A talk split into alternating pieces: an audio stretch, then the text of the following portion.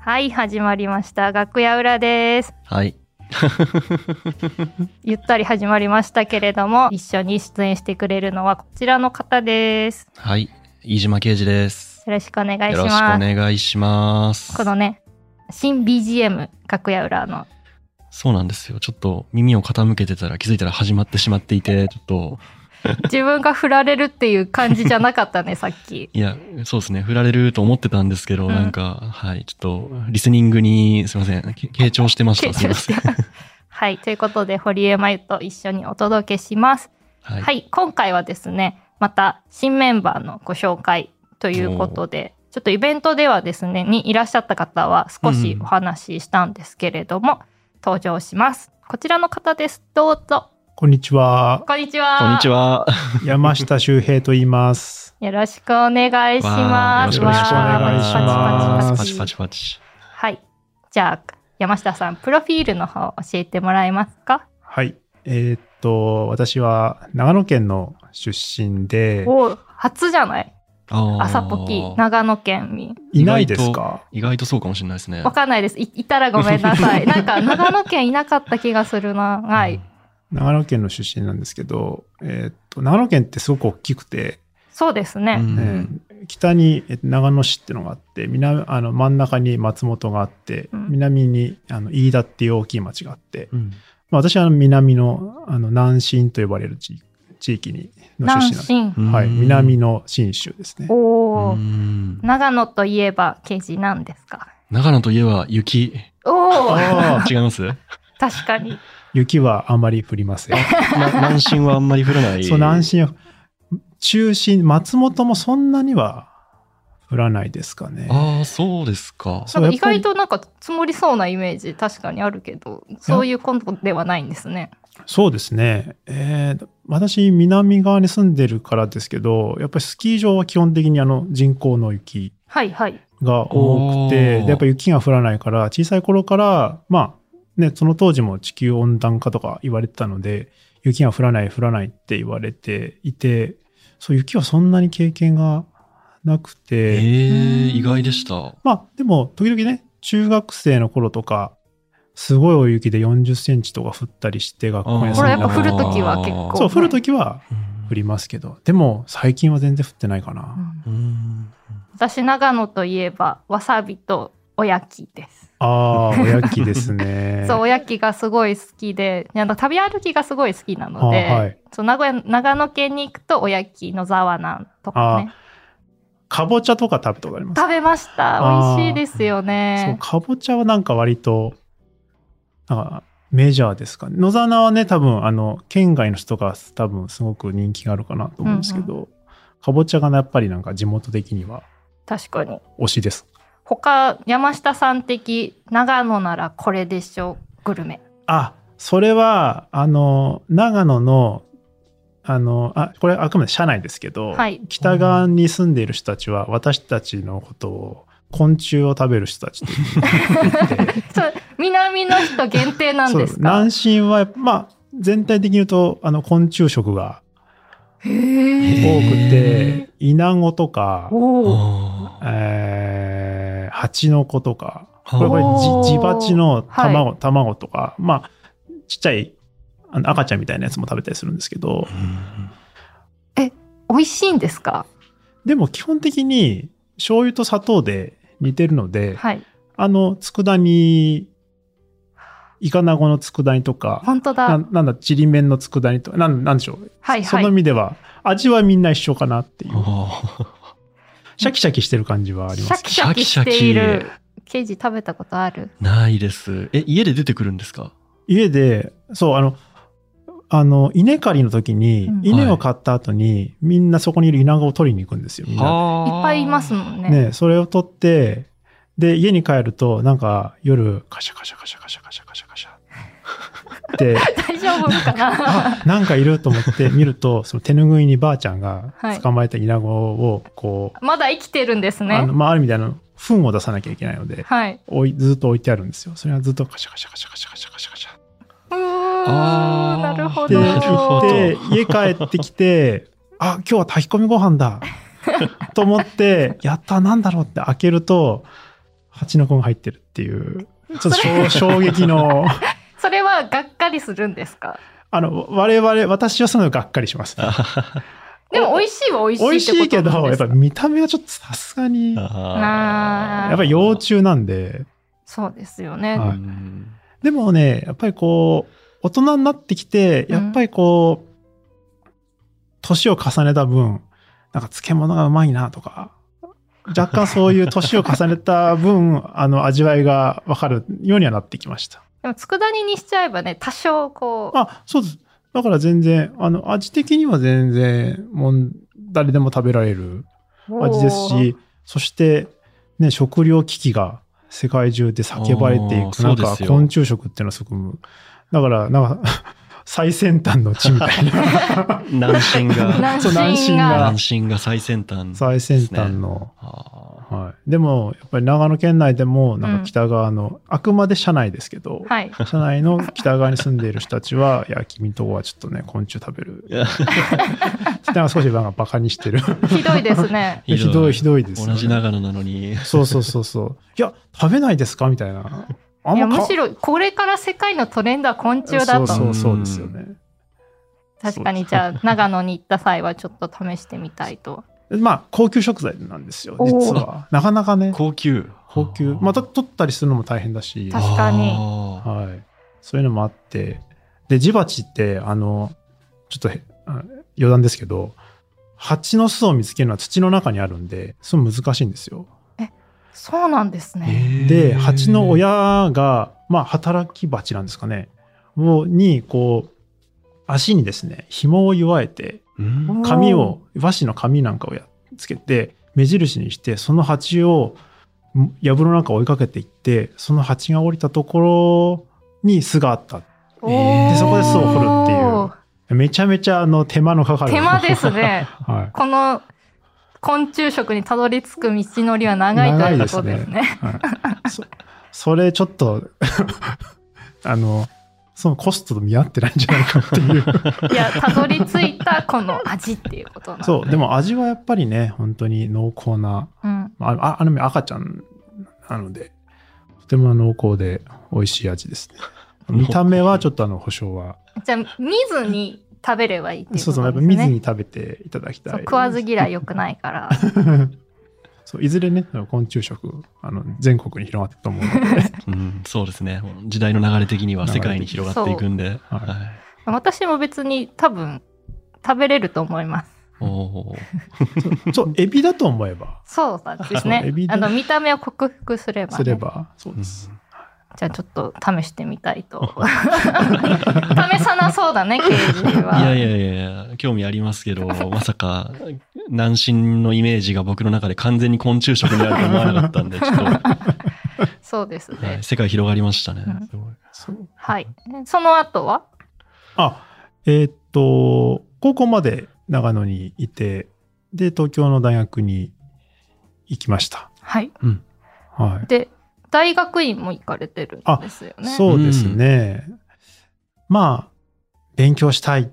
という表向きの理由と、あと、就職したくないっていうあ本音のが、の工作の中。混ざりますね。私も確かに就職活動これからするぞって3年生になった時に、これからもう就職活動するのっていうところも、ありますよね。ありますねありますよね。でね、ちょっっと寄り道するってていう。ーいうう。んそう。あれ、飯島くんもあれですああ、よね。僕はあの大学院出てないですけど、なぜか6年大学に行ってましたね。歴は同じぐ らい。なぜか6年かけて学部卒の称号を手 に。まあ、その動機としては今おっしゃったのと全く一緒いで、や一緒就ですよ職を、し就活を2回ぐらいしたって いう、まああ。生かしてるんだ。うーんまあ1年北京に行ってて休学あそうでしすて、よねあの留学して就るんですよね活始まったけど、なんかいろいろ嫌だなって思って、もう1回4年生やったっていう、計6年でしたね。すごいですね。まあ、その意味ではあんま変わらないですよいね。や、うんまあそう、そうですね。まあ、え、でもそれで勉強は普通に楽しかったんですか、その時は。いや、だから最初はなんかあの、なんでしょう、えっと、高校は一応まあ、まあ、ち、言い方悪いですけどね、あの勉強する学校に入ったんですけうど、んああ地元の進ま学あ、そ校う、みたいな。県立のね、学校で、で、なんか勉強しろみたいに言われて、でもそれにこう反発するみたいな部分と、おーまあしたくないっていう部分とうん、あって、せめぎ合いが。そう。で、先生たちは、いや、あの、都会の学校の子たちは、もう中学からすごい勉強させられてて、もう高校出たらもう疲弊してると。だだか ら、遊びたい。そうそうそう、地方から行った、あの、君たちのような学生がこう勉強をして、あの、社会を作っていくんだみたいな。偏見です ね。その先って生面い白いうです刷ね。り込み。がある。それなんか言わ結構言われてて、うんええまあだからまあそそういうふうにね、こう載せてる部分もあるのかもしれないですけあーそうですどね、うまくね、そう。別に地方でもね、勉強する子はするし、しない子はしないと思いますけどうねん。で、だから、うんあ、勉強しなくていいんだと思って。 あ、そっちに。と思ったら、やっぱり勉強しないから、大学入れなくて。なるほど。はい。それでね、あの、浪人とかして、苦しい思いをして、大学入って、さすがに勉強するかとうん お思お。って、勉強して、まあ、大学院まで行くっていう道を選びました。目覚めたんですね。いやー、だから、でもなんかやっぱさすがにそろそろしなきゃいけないな、みたいなう、んななんか、焦りみたいなものもあって、ね、さすがにな、あの、もうししなかったもしようかなみたいなのもあって勉強をしてみたんですけど、で、本当は研究者になりたかったんですけど、おおお。ー文系ですか。そうです、経済学ですね。おお。おー経済学勉強してて、いずれは学者になりたいなと思ったんですけど、おやっぱり学者の世界って、ね、やっぱアーティストみたいなそうですね。部分があって、まあもう狭き門ですもんね。ああ何まかあ狭き門あだのし、作品というか論文とかそそうのそうそうそう新しい何かを、はい出さなきゃいけないですよね。だけど、やっぱりなんあの陶芸家がう、ん。なんか焼けたお皿見て、いや、出来悪いな、ガシャンみた いな。あのなんか画家の人がこう描いた絵が気に入らないな、ビリビリビリみたいうな。んああいう世界なんですよね。はい。はあ自分でここまでやった、し、ある程度社会からもこう評価されるけど、いや、これは俺私のものじゃないみたいな。やめようみたいな。へえ。ある意味そういうアーティスティックな部分があって、そ、そしてかつ、あの、やっぱり狭き門なんで、うん。ある程度いい年齢になっても、まあ、ポスドクとかね、よく言われるじゃないですまか。あ、今文系は結構ねねいろいろ厳しい状況もあるって言いますもんね。ね、少子化だし、うん先生は必要なくなる。で、あの、わかりやすく成果が求められる研究にお金があって、あんまりこう、よくわかんない成果があの明確でなかったり社会に役に立ちそうにないものはやっぱりあの切り捨てられて、まあ、ある意味で予算が下りないとか、うん、研究予算が下りないみたいな世界もあるのでそうなった時に先輩たちを見てて結構いい年になっていてもなかなか生活がみたいなうん人もやっぱいたりしてうんさすがに厳しいかなとか思いつなっていたところにリーマンショックがおお。おーが来てしまい私がちょうど修士2年生の秋ですけどおー就活しようかなとか思いつっていたいたら社会が経済が破綻しそうになるみたいな経済学を学んでいて、経済が破綻して。や やばいこれ本当はだ。その時経済学学んでる学生どんな気持ちなんですか。いやだからその時ってものすごくあの金融を勉強したいっていう人がこう社会的にあちょうどあの堀エモ門とかはい。村上ファンドとかうん。そういうまああの株で儲けたりするっていうような人たちが割とね社会でも出てき始めあ出てきたちょっと後かなはい2008年とかリーマンショックですからこうちょっと IT バブルがひとしきり起きた後みたいな感じですよねそうそうだからちょっとそういうふうに盛り上がっていたところに、アメリカの会社が潰れて、そしてなぜか日本まで全部巻き込まれていくみたいな。それで、ね、その一個上の世代っていうのはすごく就活が良くて、あ低くて余った。だったのにもかかわらず、うん。やばい。急に危機感が。ーそうですね。ちょっとやっぱり間違えたのではみたいなのもあったりして、就活やっぱするかな。このまま行く、行ってもやっぱり研究者も大変だし、うんう。んまあ、とはいえ仕事もすすしなきゃいけないかなと思って、就活をして、うん。まあ、縁あって朝日新聞に入りました。おーそこで朝日 新聞入ったんですね。これ何年にだから入社したんですなか。ので、2010年の春におー入社しました。あーでもそのなんかそのいろいろこう悩まれた結果で、はい。今の感じだと経済とかに興味があるのかなっていう感じなんですけど、はいあーはいなんで朝日新聞に入ったんですかああ、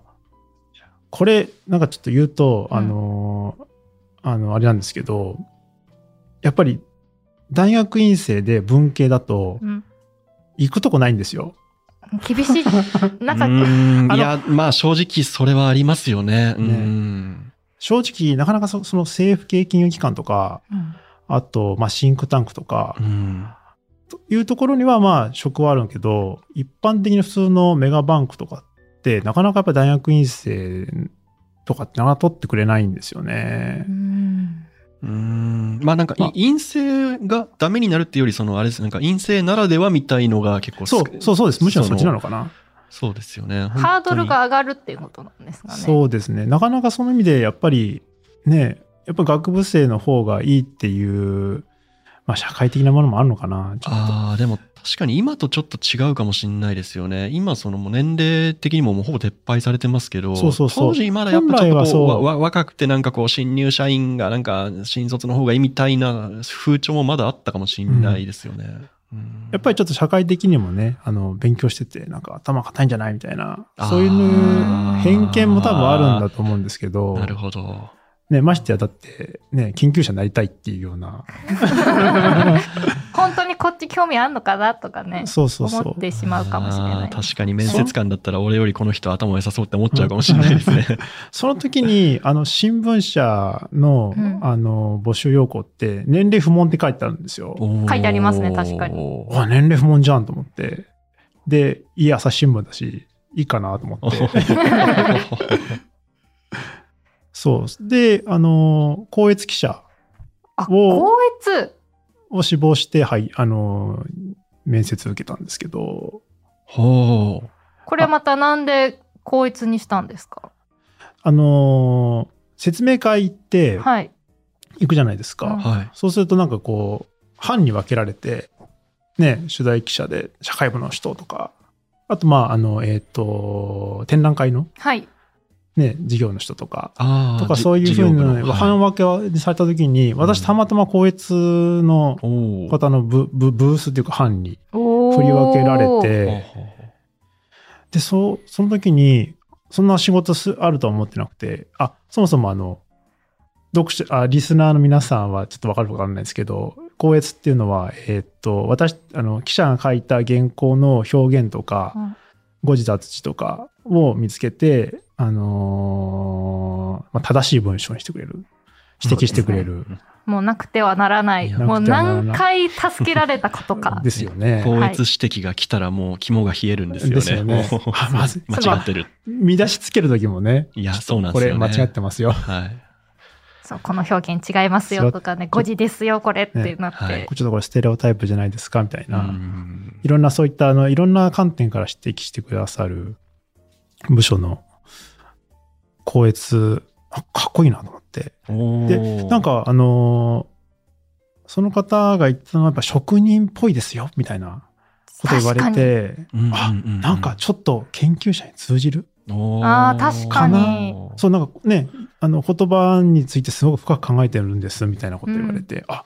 なんかいいなんかち自分の求めてるの近いかももでその光悦班のそのはいデモンストレーションみたいなんで、その紙をこう、1枚目と2枚目こうペラペラめくりながらとかはやってなかったんですかそれなかったですねよよく考えるとなんかそのね、あの、リスナーの皆さん知ってるかわからないんですけど、その、1枚目と2枚目の紙、例えば、1回目のその原稿と2回目の原稿で、あの、すりって言うんですけど、その紙面のね、はいあの、出来上がったものの何が変わってるかを見るために、こう、見比べるときペラペに、ラそうしてペラペラして、その文字が変わってるところを見つけるんですよね、ね光悦さパんラは。パラ漫画みたいな感じそでう、パラパラ漫画みたいうんな。してあれすごいかっこいいいやなと思ーって。すごいです よねそうででも私もやってみるんですけど全然違いああれがわからなくてわから な全然わかんない ですわかんないですよねちょっと雰囲気でやってみるんですけど私一回も見つけられたことなくってうんなんなら自分が編集してても1時間前のスリーどこ変わったっけってなることあります からね。自 分で見ててもそ。のうっかり忘れるみたいなそういうところを見つけてあこれ違うねっていうので瞬時に判断する技の一つですでよすねね。そう幸いそそれはねなんかなかったんですけど、うんでもなんかその話聞いて、あ、なんかちょっといいなと思って、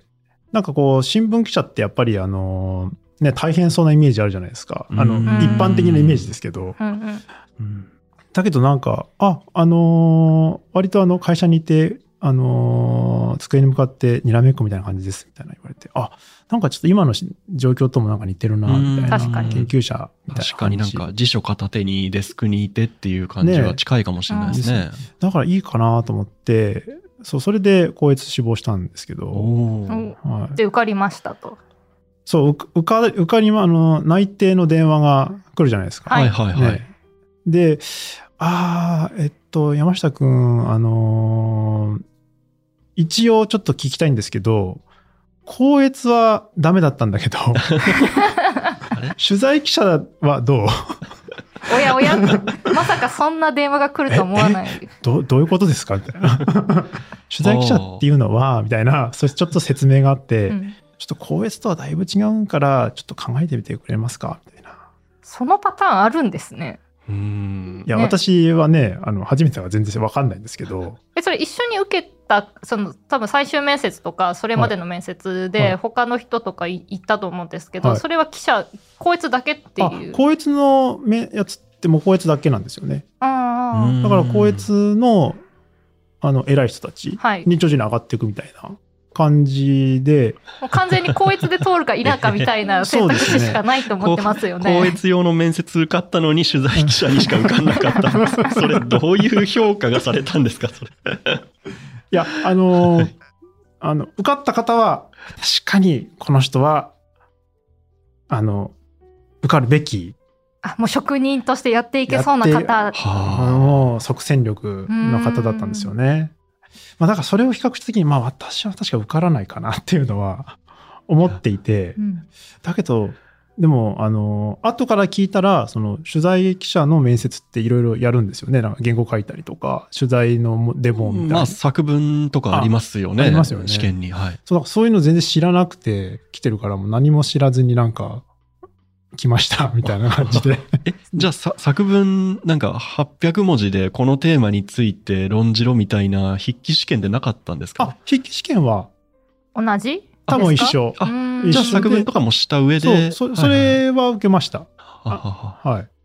だけどなんか、私のコロナのだけなのかもしれないですけど、ははいえーっと、なんかそのデ、デモ取材みたいな。へえ。あじなかったですかないです。ないですねじゃあ変川わ変わったのかもしれないですね。そうですね。後から聞いたらなんかちょっとそういうのがあってなんかその取材あのはい質問みたいなえ誰々ですけあどーなんでなんそかう取材力とそう取ね、材原を稿なをん書かく力とかを見ている。えそそれをやってきてる人たちなのみたいな周 りは確かに。その中にポツみたいなはそうですねそんな入社経緯です珍しあいい。や珍しいですよね多分、うん。俺初めて会いました。はい先輩後輩の中いでやか聞いつて。あの私も会ったことないですけどえでもそんな状況でね、行って、なんか最初もっと戸惑いませんでした。いやだでもあのー朝日新聞とあと、あのー金融機関のうん。あの、リサーチ系の会社はい。おーも受かってて、はいはいどっちにしようかなと思った時に、あのーその採用担当の人が、転勤がありますよと。全国転勤です。はいね、ちょっとあのーご長男ですよねって言われて、確かに面接、最終面接聞かれたなと思ったんですよ。聞かれるんですね、そういうことそうに当時聞かれました。あのーご長男で、あのーね、こう転勤とかある、あるかもしれないけど大丈夫みたいなこと聞かれたんですけど、実はその採用担当の方がう、んそれが楽しいんだよみたいなことを言って、一方でそのリサーチ系の会社の人は、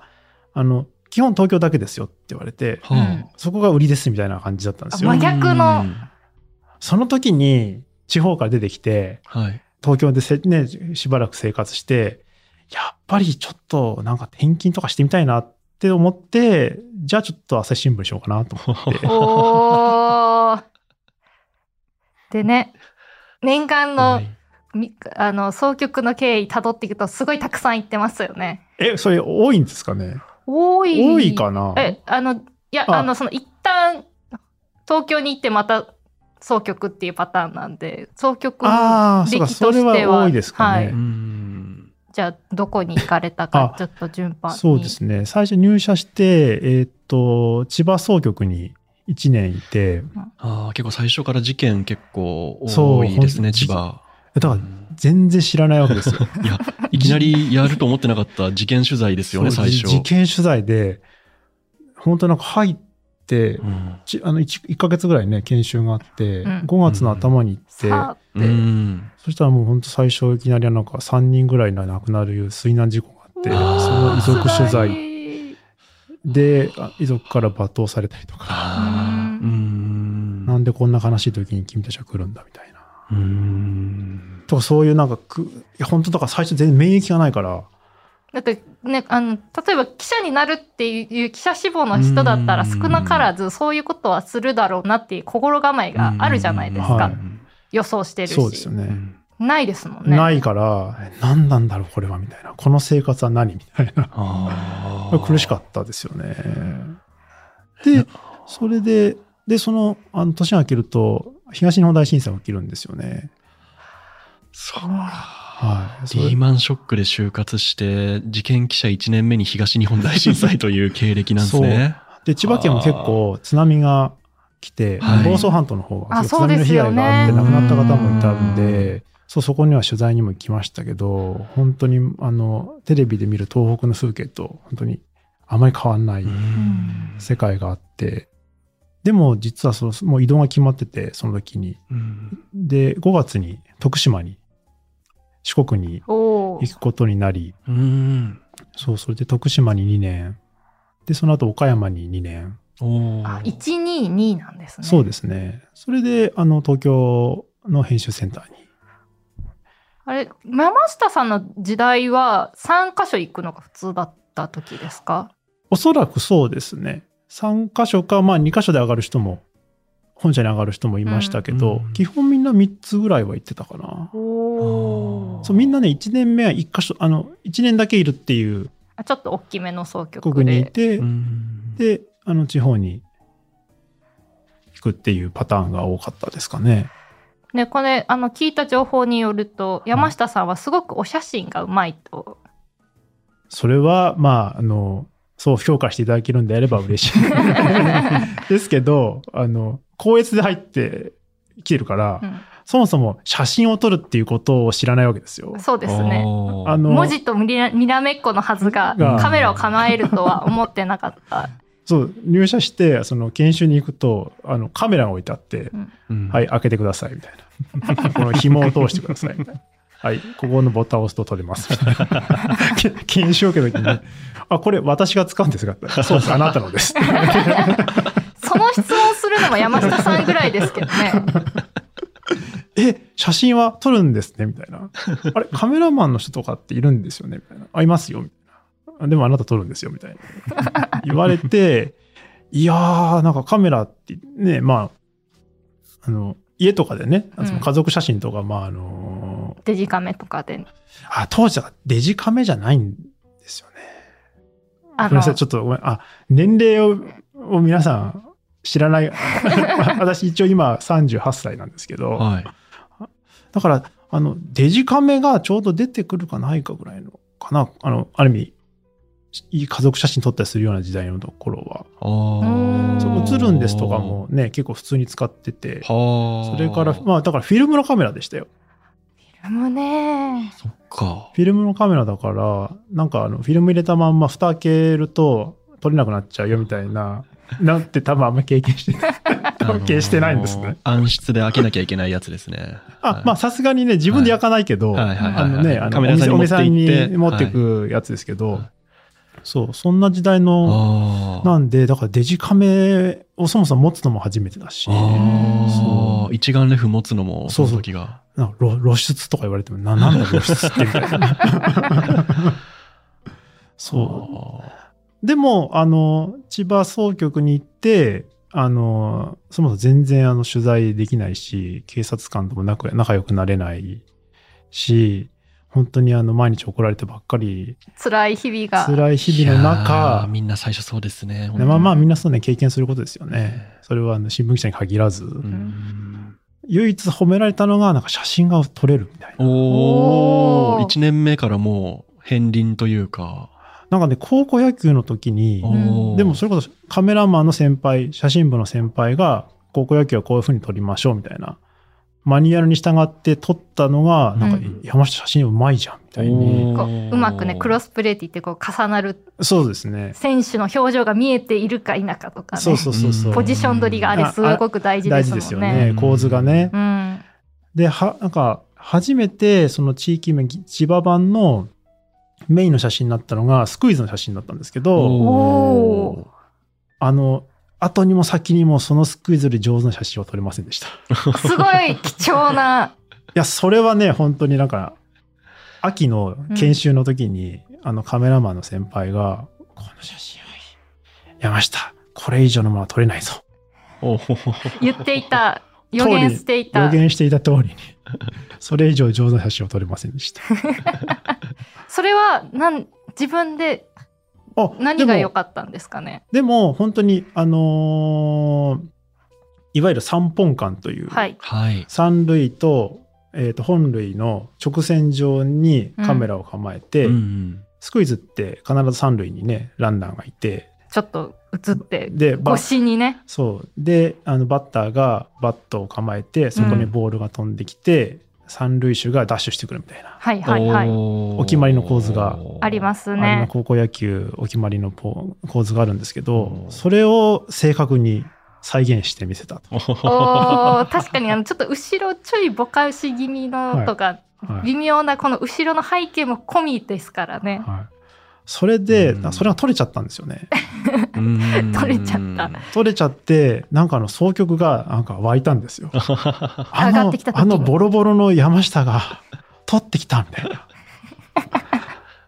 いつも怒られている山下が取ってきたぞみたいに、なんかちょっと総局が後で湧いたってすごい な って、おーそうだから山下来てやめちゃうよみたいな先輩たちが、あいつダメだよみたい な言ってた中、山下すごいなみたいな、やたらと褒めてくれて。そんなだったんですかあー それでなんか勝手にうんこれは写真が面白い。それをね褒められると嬉しいですしうんそう、ね。面白いと思って。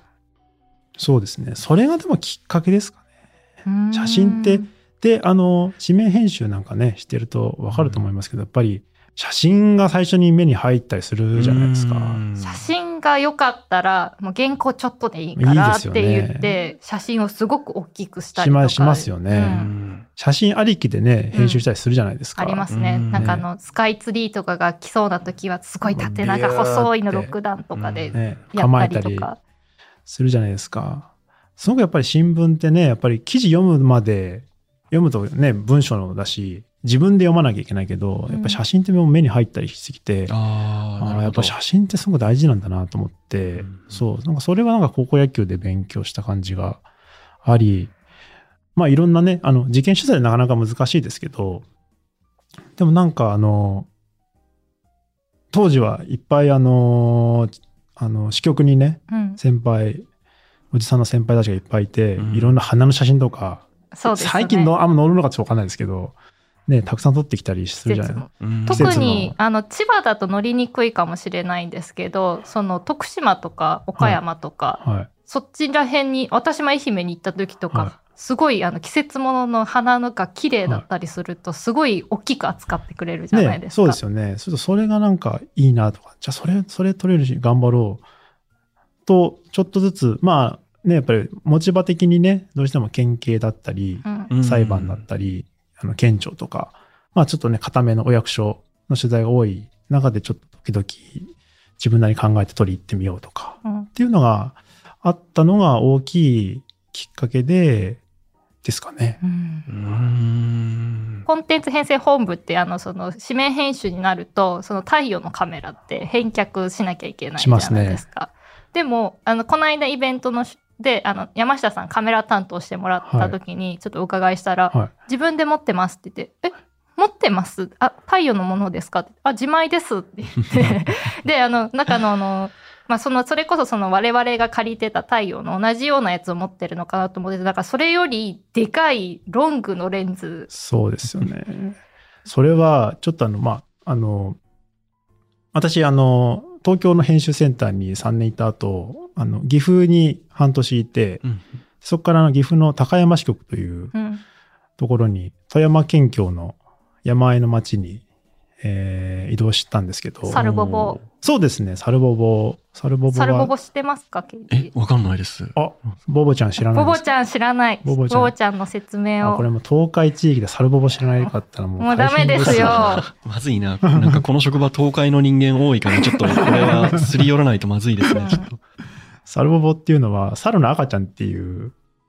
ボボっていうのは赤ちゃんって意味なんですよ。ほう。で、赤、猿の赤ちゃんの形をした、あの、まあ、縁起物のお人形が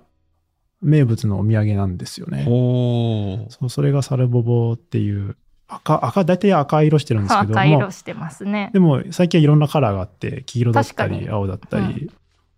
そほう。それが特産ですかう、そう、あの。の、名物のお土産。ほう。ですね。私も全然高山って、あの、私結婚してるんですけど、あの、奥さんと結婚する前に一回行っただけだったんですけど、たまたまそこに赴任することになって、うん。行くと高山って、やっぱ東海地域で行くと一番、あの、北なんですよね。うん。だから、最初に季節が変わっていく。確かに、うん、ははい。最初の秋が来て、冬が来て、で、まあ逆に最後の春が来るみたいな。あ。うんそういう季節感あるとこなんで、うで、あとね、あの、ちょうどあの、収録の前の日、高山祭りが昨日ありましたけど、今日のね、今日収録日が10月の11なんで、その前日10月の10日。そうですね、9日10日に、はい。秋の高山祭りという大きなお祭りがうん。うあって、あの、綺麗な屋台が、祭り屋台ーあん。ーうんあるんですけど、その大きなお祭りがあったりして、めちゃめちゃ写真を撮る機会がいいですいっぱいねあ。るんですよ。おー映えますね。で、さすがに、あの、当時、私が行った時も、ちょっとやややあの、名古屋からカメラマンが来てくれる回数がだいぶ減りつつあって、そうですね。うんなんかもう本市に、あの、なんでほ地方面じゃなくて東京本市その社会面とかに乗ったりするときは、わざわざこう、ね、カメラマンさんがやってき来くれてるんですね。撮ってくれたりってことはあるんですけどそれが難しい。そうなんですよ。やっぱり距離もね、名古屋から2時間半ぐらいかかるんですよ。遠いですね。遠いんですよね だから、だから他社なんかはもうカメラマンを少し卒業して、あの、会社を卒業する手前の人たちがいたりするようなところで、うん。あの、撮れないから撮ってください。って言われちゃうんですよね。で、撮、撮るんですけど、やっぱ太陽のカメラだと、やっぱさすがにあの、ちょっと会社の悪い話になっちゃうんですけど、 か太陽のカメラってあんま良くないんですよね。そうなんですね、うん、性能としてやっぱり良くなくて、それは画質がっていうことですかそうですね。まあ主にはそういうところですようね。んだから、ちょっと他社に負けちゃうなと思って。おー、ちょっとそこはこの写真が命のところで負けてられないそう負けてられい、ないなと思って、思い切っうてん、カメラを買いました。おお ーーすごい。仕事のために。えそう。じゃあ、ボディもいいカメラっていうことですかボディがいいカメラですよね。あーまあ、あの、会社で使ってるやつよりはいいランクの上の。カメラにしてさすがにこれで負けないようにしよう。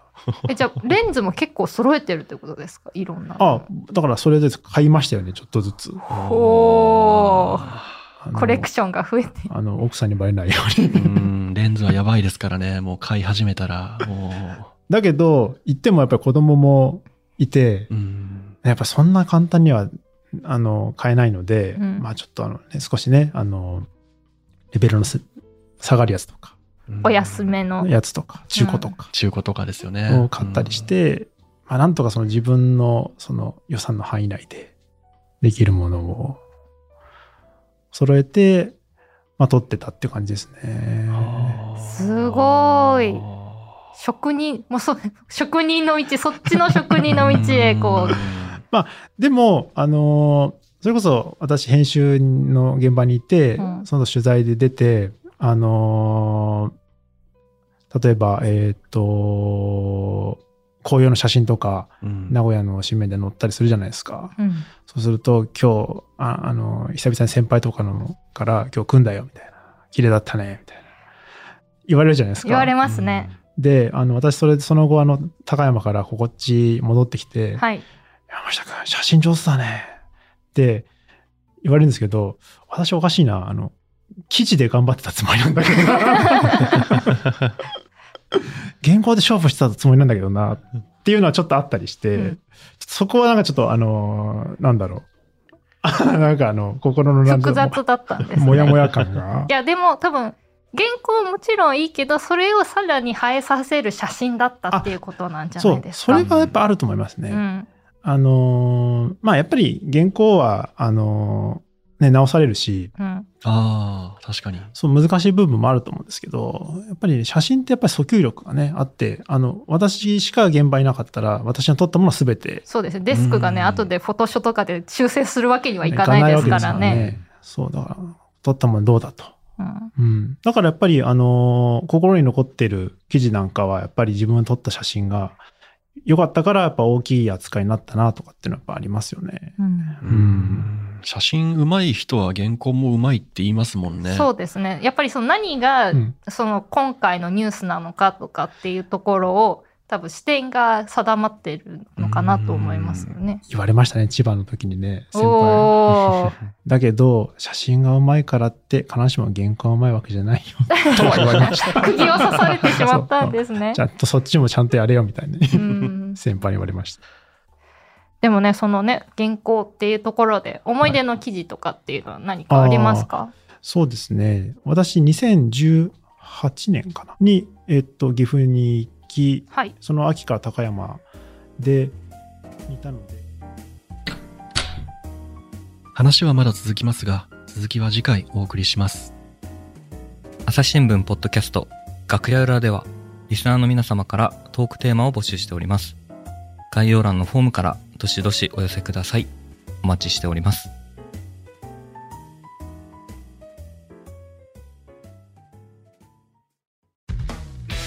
今年の忘年会は大阪色満載そらそうよメインイベントはポケワングランプリポキワンやろ悩みをお聞きする朝西さんのウツボルツボやって大阪関係ないやんそらそうよそれ阪神岡田監督の真似ですか朝ポキ忘年会は12月16全然日似てないっすわ19時から誰かと思いました朝ポキ YouTube チャンネルで私も詳しくは概要欄から考えなきゃそらそうよだからポキワンやってその日はポッドキャストウィークエンドもあんで絶対行かなきゃそらそうよ